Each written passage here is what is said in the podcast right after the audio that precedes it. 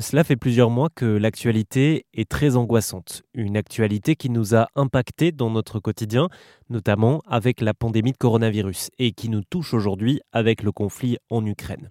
Si toutes ces informations ont pu créer des angoisses chez nous, adultes, qu'en est-il chez les enfants? J'ai posé la question à une psychologue bordelaise, Diana Odon-Bailac. Je lui ai demandé comment nous pouvions réagir si nos enfants s'inquiètent de ce qui arrive. C'est difficile parce qu'en tant que parent, on, est, on va être euh, dans le réflexe de, rassurer. Hein. je pense qu'on est dans son rôle de parent.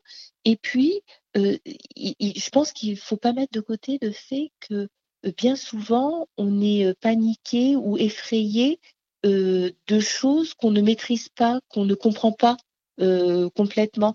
C'est la raison pour laquelle l'explication va venir apaiser l'enfant.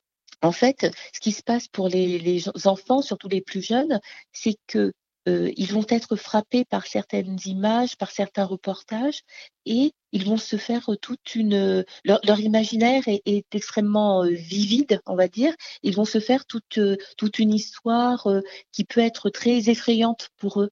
Donc, ce qui va être important, c'est un, de les rassurer, et puis, deuxièmement, de leur apprendre à, à, à prendre du recul par, par rapport aux événements en expliquant que même si euh, certains euh, journalistes ou, certaines sources d'information parlent de guerre et que ça peut donner l'impression que, que la guerre est à nos portes, leur montrer où se trouve l'Ukraine, que voilà qu'on n'est pas en guerre, euh, que ce soit de manière concrète, officielle, ou même dans les jours à venir. Enfin, vous voyez, réussir à apaiser les choses en, en y mettant tout simplement de, de la réalité. Avec euh, Diana Odon-Bailac, nous avons aussi parlé de l'âge à partir duquel euh, ces sujets pouvaient être abordés. Nous avons également évoqué la question des adolescents.